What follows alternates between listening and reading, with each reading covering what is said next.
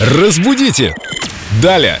И, как говорится, кстати, о птичках. С нами Виктория Полякова, наш культуролог, знаток русского языка. И вопрос... И вопрос от Рауля Великого. Привет, Вика. Привет, Тюк-Тюрик. Рауль тебе пишет «Приветствую, Виктория». Можно поподробнее о том, откуда взялось выражение «кстати, о птичках». И спасибо вам за интересные рассказы. Всегда, пожалуйста, Рауль. Сейчас мы используем выражение «кстати, о птичках», о чем-то сказанном не в попад. Какая-то фраза, брошенная совершенно без смысла и необходимости. Выражение, по одной из версий, это пришло к нам из анекдотов о поручике Ржевском, надо сказать. И версий этого анекдота существует великое множество.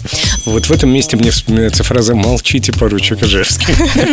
Все же я процитирую, чтобы была понятна, так сказать, предыстория.